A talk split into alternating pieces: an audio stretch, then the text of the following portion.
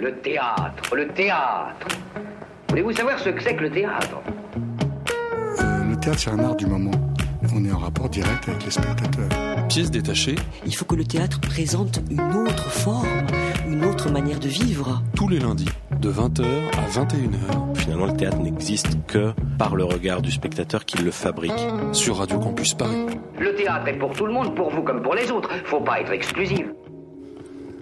Bonsoir à toutes, bonsoir à tous, bienvenue dans Pièces détachées. On est très heureux de vous retrouver pour cette nouvelle saison, la dixième de notre émission. Et donc, pour cette première émission, on a décidé de s'intéresser à des lieux essentiels au déploiement et au développement du spectacle vivant, les centres de ressources.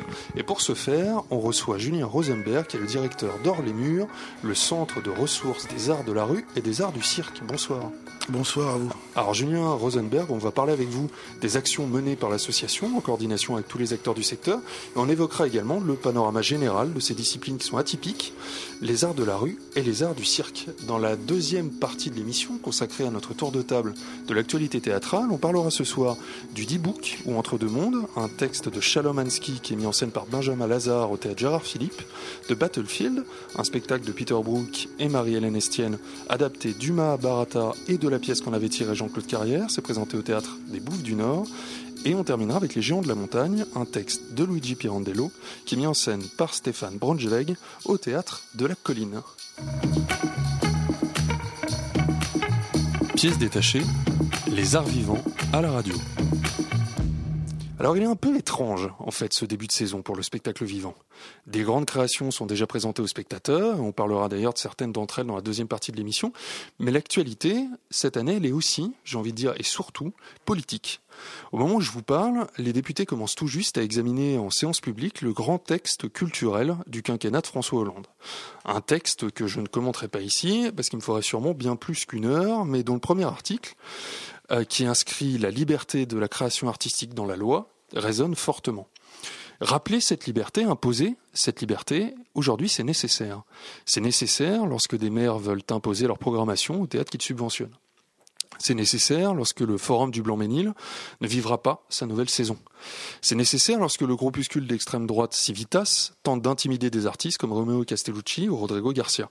C'est nécessaire lorsque le théâtre de la Cité internationale, on en reparlera dans quelques semaines, est menacé dans son avenir. C'est nécessaire aussi lorsque le théâtre de l'Aquarium est menacé dans son existence, faisant craindre que ce soit tout l'équilibre assez délicat de la cartoucherie qui soit remis en question.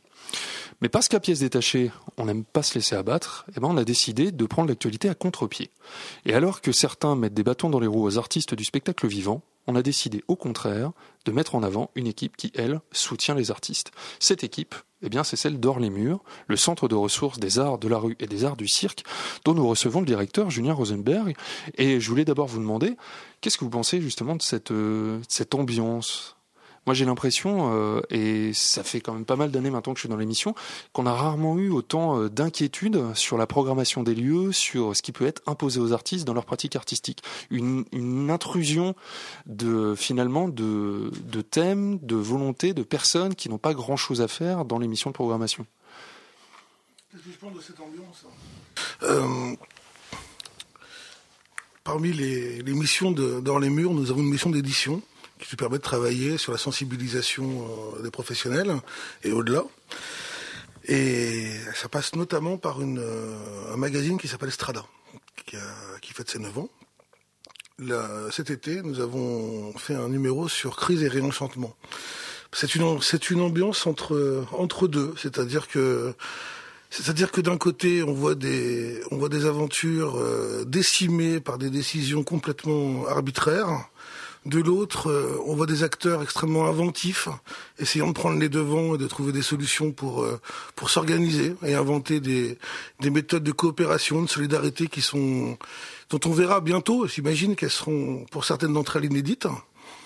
Euh, J'ai l'impression que c'est un peu euh, que les artistes sont pris entre deux tenailles. La tenaille de l'austérité budgétaire qui Ouais, baisse toutes sûr. les subventions et la tenaille de, euh, d'intrusion du politique dans la programmation et dans les thématiques qui sont abordées par les Il y, a, artistes. il, y a, il y a- il y a évidemment de ça, et je trouve que dans votre dans votre édito, euh, vous pointez vous, bien les choses, c'est-à-dire que cette loi euh, cette loi euh, création euh, architecture patrimoine, elle est elle arrive elle arrive à point nommé pour faire débattre nos députés si ces derniers veulent bien rejoindre l'hémicycle.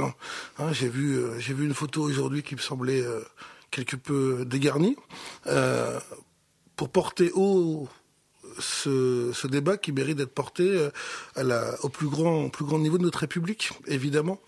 Euh, d'abord, d'abord rappeler le principe, l'inscrire euh, dans le marbre, et, ensuite sanctuariser, je suis pas dans le 1% ou, je ne sais quel ne dispositif de ce type, je parle du 1% que culture dans le budget de l'État, mais en tout cas de faire partager cet idéal selon lequel la diversité des représentations collectives permises par la création artistique est aussi un excellent thermomètre à la vitalité de notre démocratie. Euh, il suffit de le rappeler, et ça c'est la première étape, et après, et après de donner les moyens nécessaires pour le faire vivre. Je n'ai pas grand-chose à rajouter à ce que vous venez d'expliquer dans votre introduction, qui me paraissait très juste.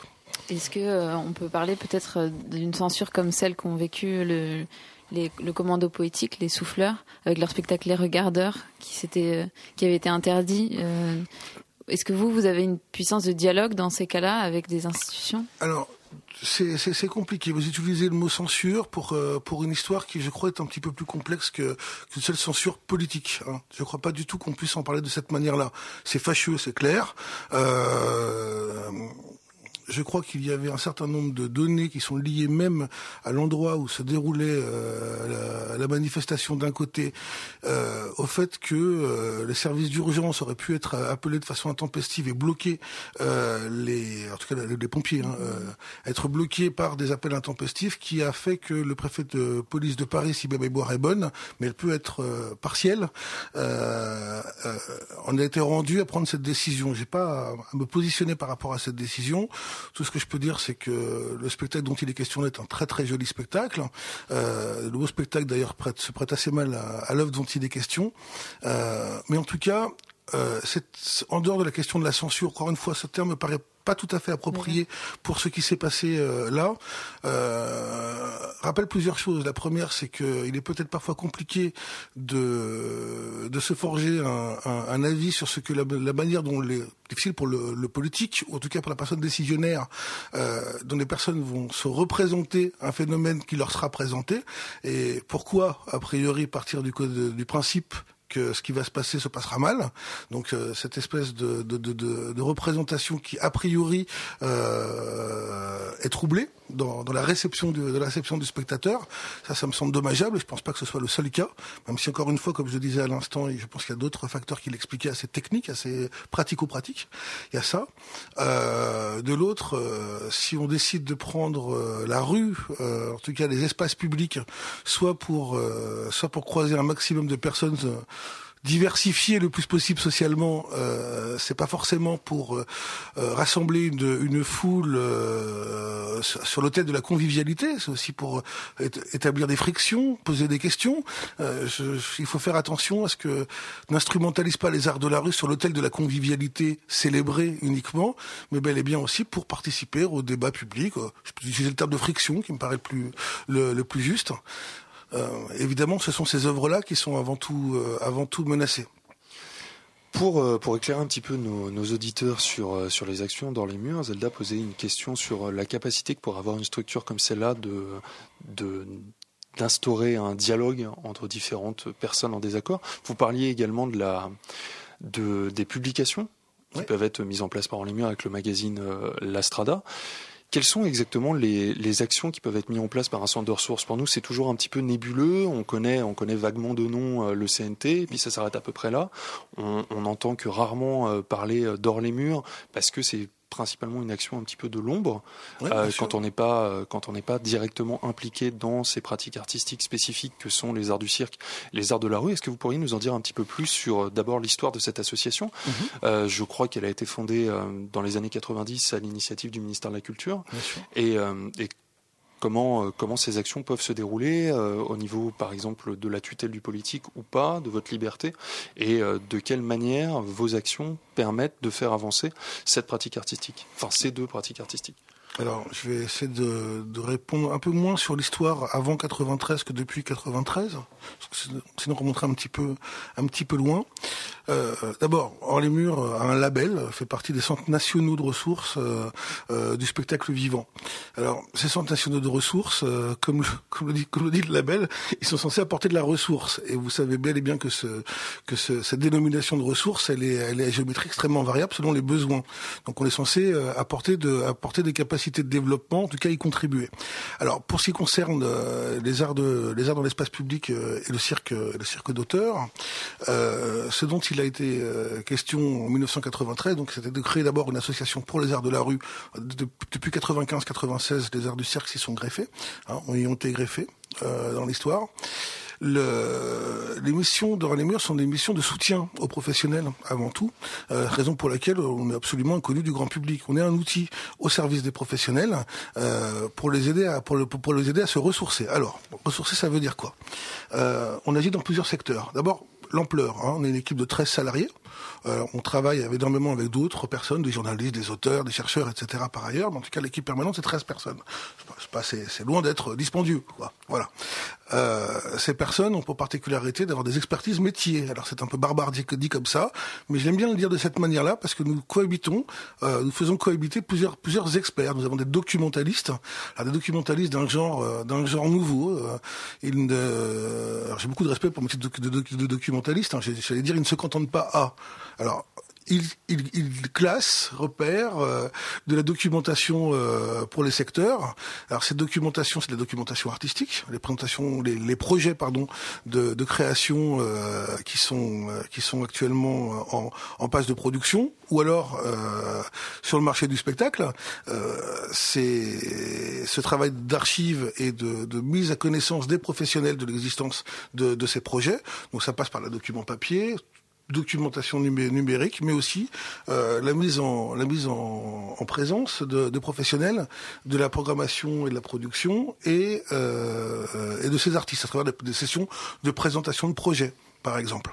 Euh, ces documentalistes gèrent aussi les traces des œuvres et d'ailleurs en ce moment même des processus des œuvres une des particularités des arts de la rue et des arts du cirque, contrairement au théâtre par exemple, c'est qu'il n'y a pas de répertoire. On ne peut pas vous dire, euh, tiens, cette pièce qui a, joué dans 30, qui a été jouée il y a 30 ans, je vais la jouer telle qu'elle parce que j'ai tous les éléments qui me permettent de la reprendre, comme dans un répertoire. Donc, il y a, il y a cette impérieuse nécessité pour faire, pour faire mémoire puis histoire et art contemporain dans cette dans cette chaîne que vous comprenez tous euh, de, de patrimonialiser euh, ce qui se passe aujourd'hui. Donc pour ce faire, on a une politique de numérisation euh, et toutes ces pièces numérisées euh, qui sont des ici des, des, des clichés photographiques, là des extraits vidéo ou des, des, des, des spectacles captés dans leur entièreté, etc., etc. Euh, se retrouvent tous dans un portail numérique documentaire hein, que vous trouvez à l'adresse www.ruecirque.fr vous avez à peu près 22 000 ou 23 000 documents quand même euh, aujourd'hui. Ça c'est pour la partie la partie documentation. Les documentalistes accompagnent aussi les chercheurs euh, dans leur euh, dans leur dans leur travail euh, de, bah, de recherche évidemment autour de, autour des sujets donc sont, sont absolument aguerris, un, dans la méthodologie de recherche, deux, dans dans l'aide à la confection de bibliographie, la confection de, enfin bon, de l'aide à la recherche. Je ne vais pas être plus long que ça. Il y a un volet, comme je le disais tout à l'heure, un volet d'édition. Ce volet d'édition, il est rendu absolument nécessaire par l'ultra méconnaissance que nous avons, enfin que tout à chacun a des arts de la rue des arts du cirque. Il y a une imagerie euh, d'épinal contemporaine qui est bien lointaine de la réalité de l'effervescence et de la diversité des secteurs. Donc il est important de pouvoir se doter d'instruments qui permettent de corriger ces représentations d'un côté, et même de faire de nous, nous-mêmes, centre de ressources, une entreprise apprenante, comme disent les sociologues. C'est-à-dire que nous avons besoin, nous-mêmes, de mieux comprendre ce qui se joue euh, artistiquement, politiquement, sociologiquement, etc. Euh, dans, dans, dans nos secteurs, et nous commandons pour se faire un certain nombre de papiers, des auteurs, des journalistes. Donc ça, ça prend corps particulièrement dans la revue Strada dont je parlais tout à l'heure, le magazine Strada d'un côté. Ça prend corps à travers du soutien à de la coédition. On intervient surtout à des fins méthodologiques, aux côtés de porteurs de projets éditoriaux. On les aide à trouver aussi d'autres éditeurs. Euh, il nous arrive plus rarement d'être coéditeurs. On l'est particulièrement dans le domaine des arts de la rue, où là, pour le coup, il n'y a rien, il n'y aurait pas grand-chose si on ne pouvait pas intervenir avec quelques-uns. Dans les quelques-uns, je pense aussi à Lieu Public, qui est euh, création euh, pour les arts, centre de création nationale pour les arts de la rue. On s'est mis ensemble aux côtés des éditeurs euh, des éditions L'Entretemps, que les aficionados du spectacle vivant connaissent bien, et nous avons à leur côté créé cette collection Carnet de rue, qui permet tous les ans, tous les ans et demi, de sortir un ouvrage de référence sur un sujet, qui permet d'aller vraiment plus loin dans la connaissance sur les expressions artistiques dans l'espace public. Là, il y a deux titres qui sont à venir, qui sont actuellement en travail. Un sur la création sonore dans l'espace public, il se passe pas mal de choses. Un second sur la question de la performance, pour donner deux exemples différents. Toujours au chapitre de, des éditions, on a sorti il y a un an et demi à peu près avec l'aide de la SACD et d'un certain nombre de partenaires comme la comme des écoles euh, de cirque. Je pense à l'ENACRE, à Rony-sous-Bois. Euh, d'un côté, il y a la FEAR, la formation avancée itinérante des arts de la rue, qui est la seule formation euh, qui a que des apprentis et qui forme des professionnels des arts de la rue. La seule en France et une des une des rares en Europe qui propose ce type de, de formation on a sorti des, une autre collection qui est euh, éditoriale, qui est digitale, qui s'appelle les parcours découvertes. L'idée, c'est de prendre un thème qui soit toujours en lien avec la notion d'écriture. Euh, cette notion de l'auteur, enfin, ça nous intéresse énormément pour euh, pour commander des papiers, pour commander des papiers assez courts pour qu'ils soient lus euh, et qui sont corrélés à, cette base ruecir.fr pour aller plus loin, pour découvrir des documents qu'on n'irait pas forcément chercher dans un gigantesque silo euh, numérique, euh, à contrario. Euh, et nous avons de façon plus épisodique euh, un, travail éditorial autour de DVD, des, objets comme ça, qui visent à sensibiliser et à promouvoir euh, ces expressions artistiques.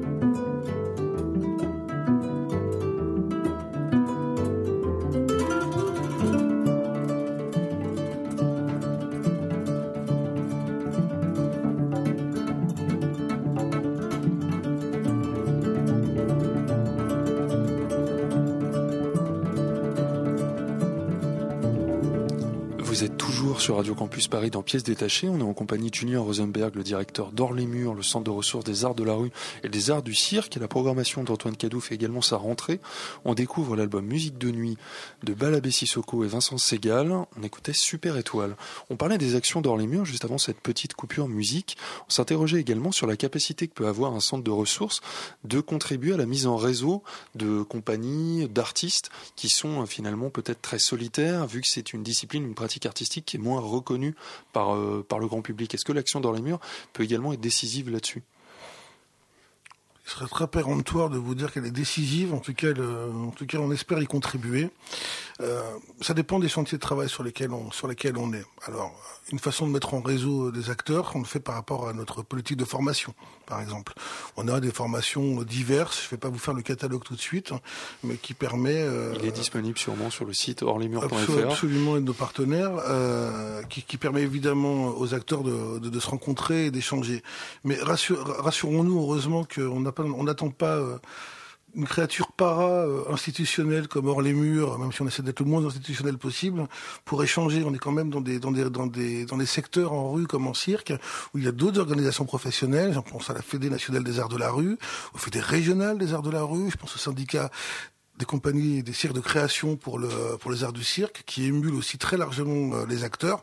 Je voudrais pas faire croire, euh, en essayant de, de, donner euh, un peu de lumière sur ce que sur l'éclairage, sur ce que nous faisions, que nous soyons les seuls à ressourcer. Une des particularités de la ressource aujourd'hui, c'est qu'on n'est pas les seuls. Par contre, on est particulièrement habilité à le faire à un niveau national. Nuance, mais c'est une nuance de taille. Dans les, dans les travaux euh, qui nous permettent de faire du lien, il y a évidemment euh, des, des, grands chantiers. Par exemple, euh, on constate depuis un certain nombre d'années, on a repris ce chantier à bras le corps, la, la, la paupérisation de, du nomadisme artistique en général et la, la périclité du, des formes sous chapiteaux des structures itinérantes en particulier. en 2001-2002 avait été fait une, une charte droit de cité pour les arts du cirque qui avait permis à des compagnies et à des collectivités locales d'établir ensemble un certain nombre de bonnes pratiques, de bonnes pratiques éthiques pour s'accueillir et se recevoir, etc. Euh, sur sur les territoires et qui qui nécessitait un retoilettage pour pour pour gagner en effet levier. Euh, là, on travaille de concert avec les ministères concernés, avec les organisations euh, représentatives euh, des compagnies pour pouvoir faire advenir à nouveau une nouvelle forme de charte qui soit plus opérationnelle. On mène ce type de ce type de travail. On organise euh, très souvent, euh, ici ou là, c'est-à-dire plutôt sur le territoire, on est très peu parisien, euh, sur les manifestations, là où se déroulent les manifestations, des, rencontres professionnelles autour de tel ou tel sujet. Tout à l'heure, on parlait de crise et de réenchantement, euh, par exemple. On a dernièrement aussi passer un, un, une sorte de protocole d'accord de, de, façon protocole d'accord éthique, c'est-à-dire un, on a un charte, une charte, pardon, un texte commun euh, avec les organisations professionnelles et la Fédération nationale des collectivités locales pour la culture pour rappeler à quel point aussi ce secteur artistique participait euh, de euh, la, la, la, vie culturelle euh, à l'instar et à l'égal instar des autres euh, des autres formes artistiques euh, et participer, le croit-on en tout cas, euh, à, la, question des droits culturels euh, qui sont particulièrement à défendre aujourd'hui. Voilà, on, a, mène ce type de travaux collaboratifs pour ce qui concerne la dimension hexagonale. J'y viendrai après parce que je voudrais pas monopoliser et vous empêcher de me poser des questions. Euh, on a aussi une dimension internationale qui est forte et qui permet aussi de relier les opérateurs entre eux. Je voulais revenir sur la place de Paris dans le réseau parce que j'ai l'impression que, en tout cas, les arts de rue ont été peut-être les seuls, dans les seuls domaines à, considérer la décentralisation de manière forte. Et j'ai l'impression qu'au niveau des arts de rue à Paris, on a un, centre vide, presque vide, puisque on en parlait, euh, il n'y a que à Noisy-le-Sec où on a le Moulin Fondu, qui est un centre national de, des arts de la rue. Mais à part ça, à part quelques festivals comme la Buse de Pantin, qui est toute nouvelle, ou à Nanterre, ou un réseau comme euh, Art Air, euh, on a très peu de structures qui aident ou donnent des résidences aux artistes de rue. Ah, alors, je, trouverais compliqué. C'est-à-dire que il y, a une chose que je ferai pas, et je ferai jamais, c'est de, dire les arts de la rue, les arts du cirque plus que les autres. Euh, et là, votre votre question me, me, permet quand même de faire une petite incise de dire que les arts de la rue ont plus participé à des questions de démocratie, euh, de, décentralisation culturelle, euh, ce serait faire fi l'histoire de la décentralisation dramatique. Je peux pas euh, dire que je suis complètement d'accord avec cette idée-là. Non. En tout cas, ce qui est certain, c'est que les arts dans l'espace public et les cirques de création ont su trouver auprès des villes moyennes, beaucoup en, région, une, une, écoute particulière. C'est pas pour rien qu'on y retrouve souvent dans les territoires de villes moyennes ou des territoires ruraux des centres nationaux des arts de la rue ou des pôles nationaux des arts du cirque. C'est quand même un signal, euh, en effet. euh, je considère pas, je ne crois pas que euh, l'Île-de-France, au-delà de Paris même, soit un désert pour les arts de la rue, les arts du cirque. Un certain nombre de chiffres tendent à démontrer même plutôt, je dirais pas le contraire, mais en tout cas nuancer ça. J'ai pris, avec moi deux trois chiffres, j'en pouvais en profiter. Dans notre base de contact, on comptait euh, 214 compagnies de rue euh, en Île-de-France en 2014 et on comptait 110 compagnies de cirque euh, en Ile-de-France en 2014. Euh, compagnies professionnelles qui ont une licence d'entrepreneur du spectacle. Ça, c'est au niveau des, des, compagnies. Au niveau des festivals, 22 festivals de rue, euh, 15 festivals de cirque. Donc, je peux pas parler de désert. Euh, Mais au niveau des centres d'art de rue ouais, C'est ça, il faut qu'on distingue après euh, production, diffusion euh, là-dedans. Il y a au niveau des labels, de toute façon il faut quand même se rappeler que euh, en France on a globalement 12 centres nationaux des arts de la rue et 12 pôles, pôles nationaux des arts, de, des arts du cirque. Donc retrouver... retrouver Ce qui est beaucoup moins que de centres dramatiques nationaux. Bien sûr, c'est vraiment beaucoup moins et comme vous savez, les derniers arrivés sont les plutôt les moins bien lotis. Voilà, c'est aussi pour des, des, raisons de rattrapage. Hein, euh, le, qui sont plus longues à mettre en place, mais c'est vrai que les, les, secteurs attendent beaucoup et assez légitimement. Euh, ne serait-ce que de la remise à niveau, tout à fait. Le... Oui, je me posais la question. Euh, Est-ce qu'il y a une programmation dynamique des scènes nationales qui ont une mission de pluridisciplinaire sur les arts du cirque et en soutien, par exemple, en résidence sur des arts de la rue? Bah, c'est une super question. En effet, ça, c'est un des, axes d'amélioration euh, notable pour l'un et en, passe d'être un pari gagné pour l'autre. C'est-à-dire que pour les arts du cirque, on constate une, pénétration beaucoup plus forte qu'il y a en une dizaine d'années du réseau des scènes nationales, hein, des 70 scènes nationales en France pour les arts du cirque, euh, avec de plus en plus de, scènes nationales qui se mouent dans des productions. Hein. Pour le public qui nous écoute, ça veut dire qu'ils aident les artistes à créer et pas simplement achètent des spectacles pour les montrer au public. Il n'y a pas de, il a pas de spectacle d'art vivant possible, vivant ensemble de vitalité artistique, s'il n'y a pas a pas ces gens qui se mouillent sur la production. Faut vraiment le rappeler. Euh, pour les arts de la rue, euh, malheureusement. Euh, quasiment tout reste à faire. C'est-à-dire qu'il y a, il y a, il y a une quasi-absence d'implication de, de, ce, de, ce, de ce réseau. Euh, j'ai bien dit quasi absence parce qu'à contrario, euh, on a un certain nombre de directeurs de scène nationale et heureusement, euh, heureusement, ils en parlent autour d'eux et à leurs collègues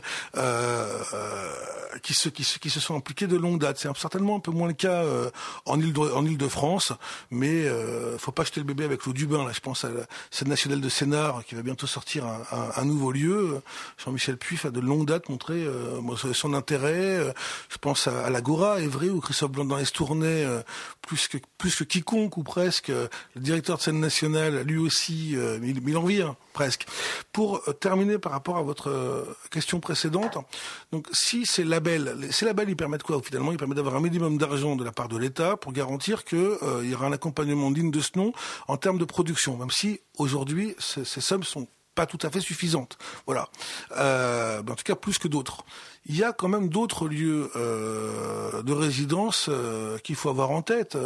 En, plus de la compagnie Opposito qui tient le moulin fondu à Noisy-le-Sec, ou de, du théâtre Firmin-Gémier, la piscine à Châtenay-Malabry-Antony qui tient le pôle national des arts du cirque, on a quand même Artère qui, qui, qui intervient, on a deux rues de cirque et le pendant son village de cirque.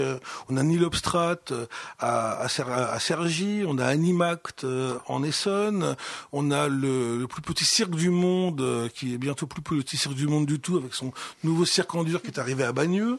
Euh, il y en a beaucoup qui vont m'en vouloir de ne pas les citer, mais on a, on a quand même un certain nombre de lieux qui accompagnent la production.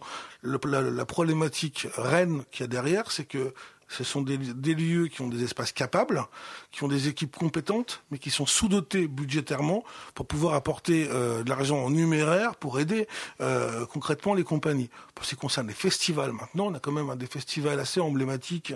Je pense à Parade à Nanterre, à Vendange, à Suresnes, à Cergissois. Euh, J'ai parlé du village de Cirque tout à l'heure. J'en oublie encore pléthore, puisque je vous ai dit qu'il y en a à peu près 35 entre rue et cirque euh, en Ile-de-France. Il n'y a pas rien. Et ce que je constate euh, par ailleurs, en tout cas il me semble, que la ville de Paris, euh, là pour plus parler de l'île de France en tant que telle, mais pour revenir sur Paris, me semble porter un regard revigoré euh, sur ces expressions euh, artistiques. Il m'a semblé lire dans la feuille de route qu'Anne Hidalgo avait proposé à son premier adjoint de, une réflexion à porter sur un lieu, dédié aussi à l'accompagnement à la création à Paris. C'est quand même un geste, un geste intéressant qu'on attendait. Je constate que qui du Montfort, du 104, euh, du carreau du Temple, etc., etc., euh, programme euh, de plus en plus aussi ces expressions artistiques, toujours, c'est vrai, avec un avantage pour le cirque vis-à-vis des arts de la rue, et que de ce point de vue-là, ces deux, ces deux formes d'expression artistique ne sont pas du tout euh, logées à la même enseigne. Il y a, euh, il y a des besoins euh, qui restent à couvrir du côté des expressions artistiques dans l'espace public, qui sont mieux couverts aujourd'hui, euh, comme si par les arts du cirque, comme si les arts du cirque avaient pris une petite dizaine d'années d'avance en termes de reconnaissance. Et là, effectivement, il y a un enjeu, il y a un enjeu fort à rétablir. Pourtant, on peut considérer justement que euh, la pratique des arts de la rue peut euh, contribuer à la force de l'attractivité d'un territoire. Donc, euh, une des questions que je voulais que je voulais aborder avec vous, c'était celle de l'application de la réforme territoriale, qui mhm. risque de modifier la structure des interlocuteurs publics, à la fois pour les lieux et pour les compagnies. Est-ce que est-ce que vous pensez que ça va porter de la complexité, ou est-ce qu'au contraire, il faut pour les artistes, et y compris pour ceux qui les conseillent, y voir une opportunité pour mobiliser de nouveaux élus sur une valorisation de leur espace public à travers la pratique artistique ben Les deux, mon capitaine, euh, à l'évidence.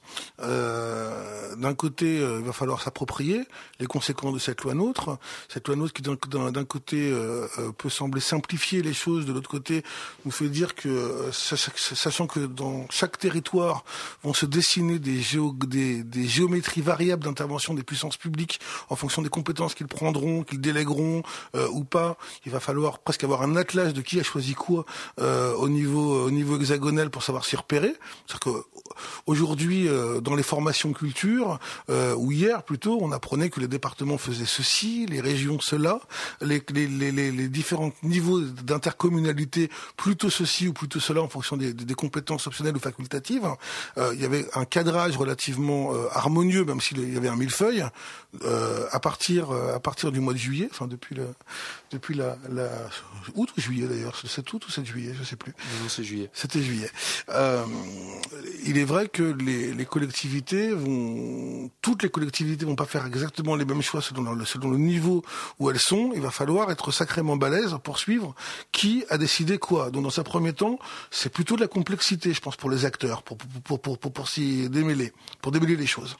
Dans un deuxième temps, il est clair qu'à partir du moment où l'intercommunalité devient euh, devient la règle euh, en France et que le, le, le, politique va devoir asseoir et en tout cas retoiletter ses modalités d'intervention dans le domaine culturel et au-delà, il y a là une opportunité pour dialoguer de nouveau avec euh, avec les puissances politiques, euh, les, différents niveaux de puissance de puissance publique, pour pouvoir faire euh, faire valoir euh, le l'intérêt d'accompagner ces expressions artistiques. Après, il y a un piège, évidemment. Euh, artière de la rue égale identité territoriale sur le tête de l'attractivité touristique uniquement. J'en reviens à ce que je disais lors de votre question au sujet de la loi la loi création, euh, on sera très loin de la diversité euh, des formes, des esthétiques et des propos. Euh, prompte à alimenter une démocratie euh, pleine de vitalité. On approche de la fin de cet entretien. Je vais laisser euh, Zelda poser une dernière question. J'ai une question à propos justement des, des projets participatifs. Euh, en me disant que c'était enfin on pouvait les considérer comme euh, comme une sorte de retour à cette utopie première que serait le théâtre de rue euh, de retrouver un peu euh, un théâtre qui serait fait par le peuple pour le peuple. Et mais je voulais vous demander comment enfin est-ce que on pensait à des nouveaux moyens de mettre en relation des artistes avec des communautés ou des associations de de quartiers ou des choses comme ça? Parce que il me semble qu'il y a il y a alors peut-être vous allez me dire que non mais il y a des il y a peu de dispositifs qui, qui font des appels d'offres sur ce sujet ou, euh, ou qui, euh, qui serait euh, friand de ce genre de... Ben, je ne vais pas vous dire non, mais j'ai l'impression qu'il y en a de plus en plus. Il y en a de plus en plus. Alors évidemment, euh, dans un premier temps, c'était quasi uniquement la politique de la ville. Mm -hmm. Et là, évidemment, ce qui pouvait poser question Il n'y a pas de réponse univoque à ça. C'était de se dire que attention, l'artiste n'est pas un instrument d'une politique sociale au sens de pansement du social. évidemment, ça a été le risque. De la même façon que dans ces dans les résidences d'artistes auxquelles on demande tout le temps de l'action culturelle, à un moment donné, il ne faut pas confondre réside, résidence et puis être assigné à résidence. Hein, vous voyez ce que je veux dire Je pense que y a, même si ces affres existent encore, moi je pense que beaucoup de projets dits participatifs, implicatifs, et, en tout cas qui permettent de, considérer différemment la relation entre le public-population et euh, les pas simplement le, résultat d'un travail artistique, mais aussi son processus, sa participation au processus, sont de plus en plus nombreux sur le territoire. On voit et on les, on les répertorie bien souvent, on les répercute à les murs euh, ces projets, et ces projets viennent d'endroits très très différents. Ici, d'une communauté d'habitants euh, rassemblés dans un conseil de quartier, là, un tel bailleur qui décide de, travailler de cette façon, encore une fondation euh, qui décide, de, qui, propose ce type d'action, euh, en dehors même de celles et ceux qui en ont fait leur force. Je pense par exemple au dispositif des nouveaux commanditaires, euh, dont c'est la, fonction même. Je crois que ça, que les que les, les, mandataires sont de plus en plus diversifiés et, j'ai bien l'impression, en tout cas, regarder l'ampleur des mails qu'on reçoit dans les murs pour faire savoir l'existence de ces projets, que ça, tend vraiment à s'étoffer avec, petit à petit, mais il y a toujours cette bataille à faire sur l'hôtel des représentations collectives, euh, l'idée qu'on est bien sur de la co-construction avec des artistes, artistes professionnels euh, et population euh, euh, dans, un acte de créativité, ce n'est pas la, pas la même chose, etc., etc. Ben, il nous reste à vous remercier, Junior Rosenberg. On aura encore eu beaucoup de questions à vous poser. Je rappelle à nos auditeurs, vous êtes le directeur d'Or les Murs, le centre de ressources des arts de la rue et des arts du cirque. On était très heureux de vous recevoir pour notre première émission de cette nouvelle saison. Merci beaucoup. Merci pour votre gentillesse.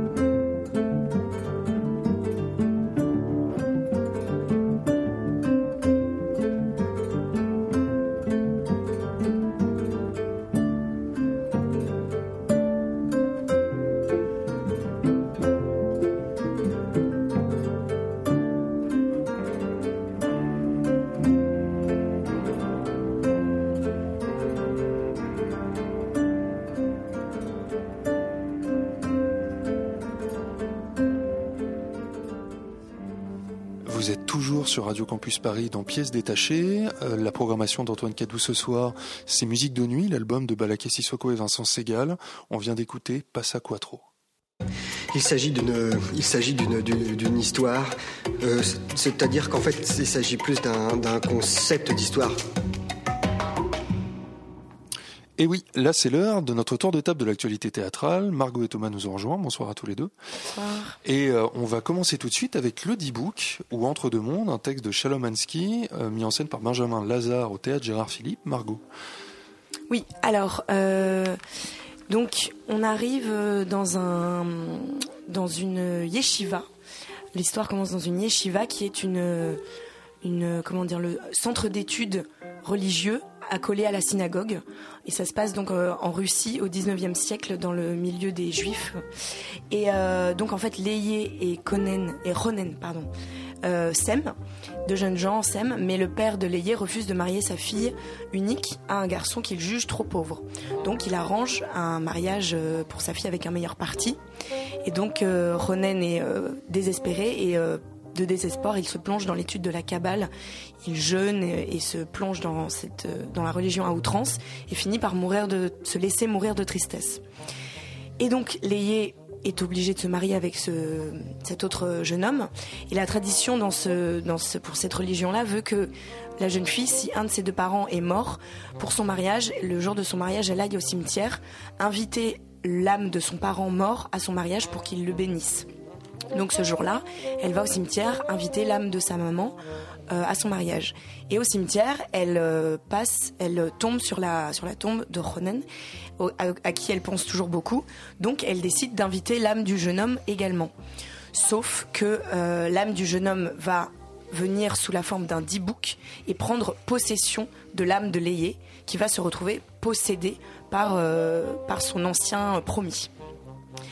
Et euh, donc voilà. Et alors, donc, comme on peut le, le, le, comprendre, le spectacle est rempli de, de folklore, de références. On, on, peut lire dans le dossier que euh, le metteur en scène Benjamin Lazare et sa collaboratrice artistique Louise Moati, si je ne me trompe pas, oui c'est ça, euh, se sont beaucoup beaucoup renseignés sur cette religion, sur, ses, sur, les, sur les rites, sur les pratiques euh, religieuses, etc., des juifs d'Europe de l'Est et de Russie. Ils ont même rencontré la première femme chantre, Sofia Falkovitch, qui leur a appris la quantillation de l'hébreu biblique et du yiddish.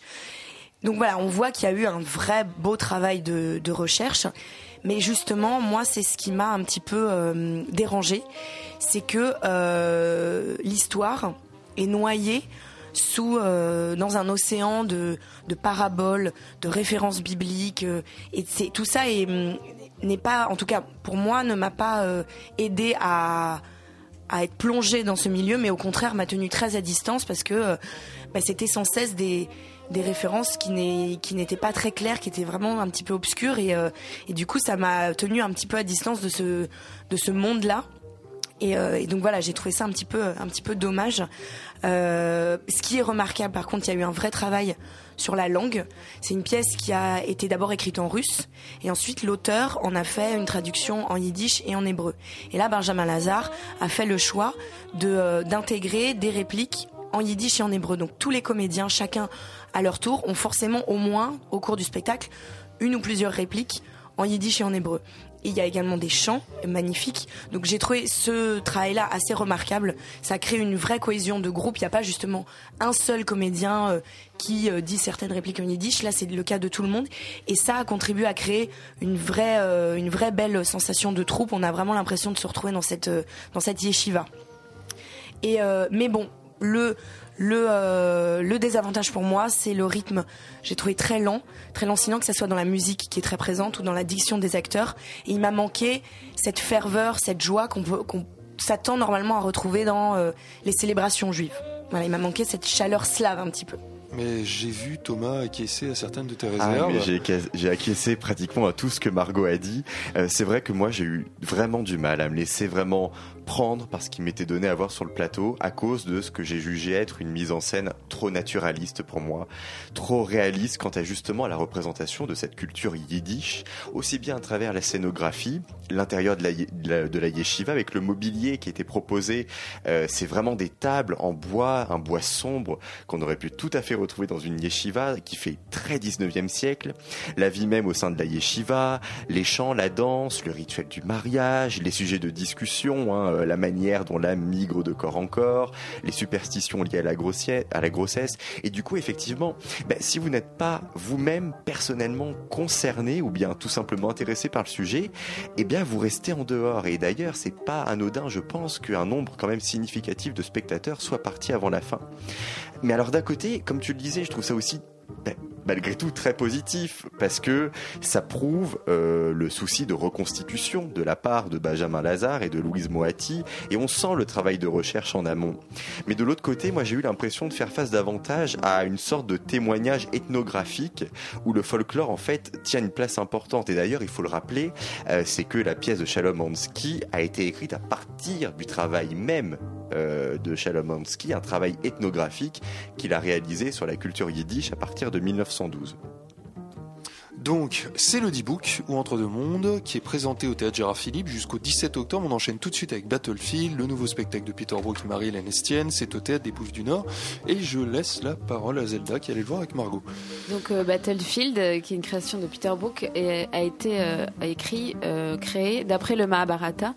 Donc, le Mahabharata, c'est un grand livre sacré de l'Inde qui est constitué de près de 18 tomes d'histoires de guerriers mythologiques écrits entre le 4e siècle avant Jésus-Christ et le 4e siècle après Jésus-Christ. Donc en 1985, Peter Brook en avait fait un spectacle de 9 heures à la carrière de Boulbon à Avignon. Et ensuite, il en a fait un film qui est d'ailleurs entièrement disponible sur YouTube euh, à partir d'une adaptation de Jean-Claude Carrière. Donc dans Battlefield, on nous présente une petite partie de cette épopée. Euh, tout commence après une immense bataille que le prince euh, Yudhishthira a gagnée contre le clan adverse. sa mère lui apprend alors, sa mère qui est interprétée par Carole Karemara, lui apprend alors que son principal ennemi, euh, celui qui vient de périr sous ses coups, était en réalité son frère. Euh, donc Yudhishthira euh, est empli de remords, refuse plus ou moins la couronne et part à la quête d'une explication de ce geste qu'il a commis de manière inconsciente. une explication aussi, une, une, pensée sur la responsabilité de la prise de pouvoir dans des conditions tel qu'il vit et euh, sur le sens de son existence à travers ses péripéties. Il va rencontrer des proches, euh, des sages, des personnages hauts en couleur. On lui raconte des histoires d'animaux, des contes, des situations qui vont le renseigner sur sa condition. Euh, c'est très simple, comme toujours chez Peter Brook. On a quatre comédiens, un texte, quelques couvertures qui deviennent au besoin des parures ou des objets, des corps, des cadavres, et le théâtre du Bouffe du Nord comme seul décor de la pièce, avec quand même euh, au fond de la scène, on peut noter, on a une série de bâtons en bambou qui reposent, qui sont posés contre les murs du, fond et euh, qu'on ne va pas toucher comme s'il représentait euh, toutes, euh, toutes les autres histoires du Mahabharata qu'on n'entendra pas ce soir, comme s'ils avaient déjà servi avant la pièce. donc voilà, moi, enfin, c'est épuré, mais c'est très puissant puisque dès le début, le ton est grave, l'heure est, lourde euh, et au fur et à mesure on a quand même quelques digressions euh, fantastiques, drôles. Euh, on a par exemple cette vieil homme réincarné en ver de terre qui nous parle de sa joie d'être un ver de terre. voilà, enfin et tout ça on peut. Enfin, une dernière information, c'est rehausser des percussions de Toshi Tsushitori. Alors, qu'est-ce que tu en as passé ben, Moi, j'ai peut-être été un petit peu paralysée par le fait, étonnamment, d'aller voir pour la première fois un spectacle de Peter Brook du du monument, bah oui, oui, je, l'avoue, je l'avoue, du monument qui est Peter Brook. Je ne sais pas comment je me suis débrouillée pour euh, que ça soit la première fois. Et donc, je, voilà, je pense que j'ai été un petit peu euh, paralysée par euh, le, monument que j'avais en face de moi, qu'on me présentait. Et, et je suis d'accord avec Zelda, c'est c'est c'est très c'est très beau, c'est très puissant la forme, cette forme épurée est très puissante mais mais moi ça m'a laissé un petit peu pas indifférente, mais extérieure en tout cas. Je pense, j'ai regardé ça euh, j'ai admiré le, la qualité, les acteurs qui sont d'une générosité euh, extraordinaire vraiment. Et en fait, j'ai plus pris ça, mais je pense que c'est la nature du même du spectacle tiré, tiré du Mahabharata, plus ça comme un conte. C'est vraiment, pour moi, c'était vraiment plus un conte qu'un spectacle. Donc j'ai écouté ça euh, attentivement, j'ai reçu tout ce qu'on m'a donné, mais euh, je n'en suis pas sortie, euh, je n'en suis pas sortie ébranlée, on va dire. Mais ça reste un, très très bel objet théâtral pour moi en tout cas. C'est un poème, c'est une, épopée initiatique, donc je pense que c'est ça aussi la volonté de Peter Brook. En tout cas, c'est comme ça qu'on peut le voir. Donc vous pourrez vous faire votre opinion en vous rendant au Théâtre des Bouffes du Nord pour découvrir Battlefield, le nouveau spectacle de Peter Brook et Marie-Hélène Estienne, c'est jusqu'au 17 octobre. On termine avec Les Géants de la Montagne, un texte de Luigi Pirandello qui est mis en scène par Stéphane Braunschweig dans le Théâtre de la Colline qu'il dirige. On y allait tous les deux, Thomas. Oui.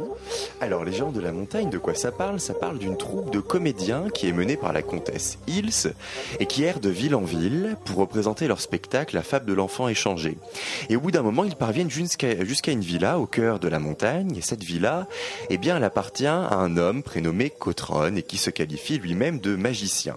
Il y vit entouré d'une troupe de marginaux appelés les poissards, dans ce lieu qui est régi uniquement par l'imaginaire et où est bannie toute, toute réalité. Cotron propose alors à la comtesse et à sa troupe de cesser d'errer de ville en ville pour représenter la pièce et de rester dans la villa afin de jouer uniquement entre eux la fable de l'enfant échangé. Alors le propos des géants de la montagne y repose essentiellement sur l'opposition entre Hills et Cotron et entre deux visions du rapport de l'art au monde, ex- au monde extérieur. La vision de la comtesse Hills qui est que même si le monde extérieur n'entend pas votre œuvre ou n'entend plus généralement l'ordre du monde, c'est pas grave. Il faut continuer malgré tout à représenter le spectacle devant ce public, devant ce monde extérieur. Et la vision de Cotron qui veut que, eh ben, si le monde extérieur ne comprend plus rien à l'art ni à la marche du monde, eh bien, l'art doit se replier sur lui-même et s'extraire de la réalité. Je disais le propos de la pièce, mais en fait ce sont deux pièces qui sont représentées. Car la fable de l'enfant échangé, qui est contenue dans Les Géants de la Montagne, et qui est présentée comme ayant été écrite par le poète de la troupe de la comtesse qui s'est suicidé, eh bien, a bel et bien été écrite par Pirandello, et est même devenue un opéra en 1934, qui a été composé par Mali Piero. On retrouve donc bien là hein, l'une des caractéristiques du théâtre de Pirandello, qui est la mise en abîme, soit le théâtre dans le théâtre. À la différence de la fable de l'enfant échangé, Les Géants de la Montagne est une pièce inachevée, débutée en 1928, soit six ans après l'arrivée au pouvoir de Mussolini. Et Pirandello a été un sympathisant de Mussolini, du moins jusqu'en 1934, date à laquelle le Duce a interdit précisément la fable de l'enfant échangé à partir de sa deuxième représentation. D'ailleurs, euh, il y a toute une interprétation qui est faite au sujet des géants. Qui sont les géants On sait très peu de choses, on les voit pas sur le plateau, on sait simplement qu'ils vivent de l'autre côté de la montagne et qu'ils zonissent la culture. Mais on peut très bien penser que les géants sont en fait une allégorie du fascisme. Et euh, ça me permet de t'inviter tout de suite dans la discussion, Xavier. Euh, je voulais discuter de trois points avec toi, et justement par rapport aux géants. Euh, ça me permet d'aborder la question de la mise en scène et de la scénographie, qui je trouve font vraiment fonctionner, eh bien justement précisément l'imaginaire du spectateur à merveille. Les géants, euh, qui donc comme je le disais ne sont pas montrés, mais sont matérialisés sonore, euh, d'un point de vue sonore par Braunschweig, par euh, des bruits assourdissants de cavalcade dévalant une colline et qui font trembler la scène. Du coup, par cette matérialisation sonore, et ben moi du coup j'ai pensé que les géants étaient des gens effectivement violents et barbares par cette par cette interprétation. Je suis assez d'accord avec toi, mais je pense que euh, la volonté de Braunschweig de les matérialiser par quelque chose de sonore, le son dont tu parles, c'est celui qui empêche la parole. Et pour le théâtre, l'absence, euh, de parole, la parole interdite, la parole contrainte, c'est cette menace-là, la menace, euh, la menace du totalitarisme contre la création, c'est empêcher l'artiste de parler. Et moi, je pense que c'était la volonté de Braunschweig de matérialiser les géants, non pas par un silence, mais par un, vacarme tellement assourdissant que l'artiste ne peut plus s'exprimer, ne peut plus faire acte de création. Je pense que c'était sa manière à lui de symboliser euh, bah, ce géant fasciste, euh, le, le géant qui empêche la création.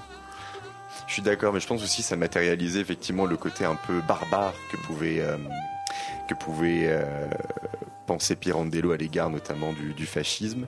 Et aussi, pareil, toujours dans cette idée de scénographie et de mise en scène qui font appel à l'imaginaire, le grand dispositif scénique qui est ce grand cube. J'attendais que tu parles, effectivement. Le voilà, le voilà, ce grand cube qui domine toute la scène et qui est animé d'un système mécanique qui permet à ce cube de se retourner euh, après deux tiers de la, de, de la scène, euh, qui matérialise à l'extérieur la villa de Cotron. Et puis, il y a un très grand rideau noir de théâtre qui empêche de voir l'intérieur. Et ça aussi, ça fait, vraiment fonctionner l'imaginaire. Moi, j'ai pas arrêté de me dire, mais qu'est-ce qui peut bien avoir derrière ce rideau? Et au bout d'un moment, effectivement, le cube se tourne via un système mécanique et on découvre cet intérieur qui est vide, mais qui rapidement va se remplir avec la vidéo. Donc je voulais savoir aussi ce que tu avais pensé de l'usage de la vidéo. Alors, le... Euh je suis comme toi, je suis pas toujours friand de l'usage de la vidéo parce que ça fait souvent gadget. Là, j'ai eu l'impression que Braunschweig, dans très fidèle au texte tel qu'il a été écrit par Pirandello, euh, fait un, un, parallèle fort entre euh, entre théâtre, création euh, création théâtrale et magie. Et, euh, et, finalement revenir un petit peu à, à, ses origines de ça au moment où la création artistique dans, dans ses artifices peut avoir quelque chose de magique. En fait, la manière dont Braunschweig a utilisé la vidéo m'a rappelé l'ancêtre de la vidéo, l'ancêtre du cinéma, euh, des, euh, des théâtres d'ombre, des, euh, des, des, boîtes à images telles que elles pouvaient être créées il y a 100, 150 ans pour amuser les enfants par des artistes qui passaient de ville en ville et qui, dans un imaginaire enfantin, devaient forcément être un peu magiciens. Moi, je l'ai vraiment vu comme ça et je pense que c'est une manière à la fois très subtile et très habile d'utiliser la vidéo d'une manière qui, qui est étonnamment peu conventionnelle, alors que finalement, elle trouve des racines beaucoup plus profondes que celle simplement du cinéma. La vie partagée. Et dernier, dernier point très rapidement, je sais qu'on n'est pas d'accord là-dessus, c'est sur la direction d'acteurs, que moi j'ai vraiment trouvé remarquable parce qu'ils sont quand même 14 sur scène, donc 7 comédiens pour la troupe de la Comtesse Hills et 7 pour les Poissards. Et euh, ben moi j'ai trouvé cette direction d'acteur vraiment bien menée parce qu'elle permet vraiment de marquer dans l'espace une nette opposition entre ces deux groupes d'individus. Mais vraiment, pendant toute la durée du spectacle. Et voilà, et donc pour moi, c'est le signe d'une direction d'acteur bien menée. Non, mais de toute façon, dans sa distribution, euh, Braunschweig a, a, fait le choix d'avoir euh, certains Stradivarius du théâtre public. Hein. John Arnold, c'est difficile de le faire jouer mal. Mais euh, moi, j'ai eu, mais vraiment, c'est un problème de direction d'acteur et moins d'interprétation de mon point de vue. Je trouve qu'il y a une interprétation un peu maniérée en réalité. Le, euh, j'ai senti que euh, ce, cette fable qui pourrait, enfin, toute cette histoire pourrait très bien se passer maintenant. La menace des gens de la montagne, elle existe toujours. Mmh. Le, euh, la magie dans la création théâtrale existe toujours. Et la scénographie, les, les costumes, rien ne, ne place ce, cette histoire loin de nous, sauf de mon point de vue l'interprétation. Quand je dis maniéré, j'ai pas d'autres d'autres façons de le dire. J'ai eu le sentiment que c'était un spectacle en costume alors qu'il ne l'était pas. Mais c'est vrai. Donc on va s'arrêter là-dessus. Donc c'est Les Géants de la Montagne, c'est un texte de Luigi Pirandello, mis en scène par Stéphane Braunschweig au Théâtre de la Colline jusqu'au 16 octobre. Euh, on arrive à la fin de cette émission, qui était donc la première de la saison. Je vous rappelle qu'on a eu le plaisir de recevoir ce soir le directeur d'Or-les-Murs, le centre de ressources des arts de la rue et des arts du cirque, Julien Rosenberg, avec qui on a pu aborder un petit peu en profondeur ces deux pratiques artistiques dont on parle trop peu et qui souffrent de beaucoup d'idées reçus. Euh, bah, je vois pas nos camarades de Yumi, ils sont pas encore arrivés, donc ça me permet de, euh, de dire que c'était la dernière émission de Zelda Soussan qui nous abandonne pour partir à Marseille. Je ne sais pas si elle passera la porte de Radio Grenouille, notre radio sœur, bah, si mais si elles bien, le font, euh, ils auront de la chance. Si elle le fait, pardon, ils auront de la chance. Donc euh, l'émission de ce soir a été préparée par euh, Zelda et moi, euh, avec la complicité naturellement de Margot Cavalier et de Thomas Silla, et à la réalisation l'impeccable Antoine Cadou que j'ai privé d'une musique vu qu'il nous faisait découvrir ce soir l'album de Balaké Sissoko et Vincent Segal et les propos de Julien Rosenberg m'ont paru euh, tellement intéressant, j'étais emporté et donc nous n'avons pas pu profiter à fond de cet album que je vous invite vraiment à découvrir. Nous, on vous retrouve la semaine prochaine à 20h comme tous les lundis. Bonne soirée à tous sur Radio Campus Paris.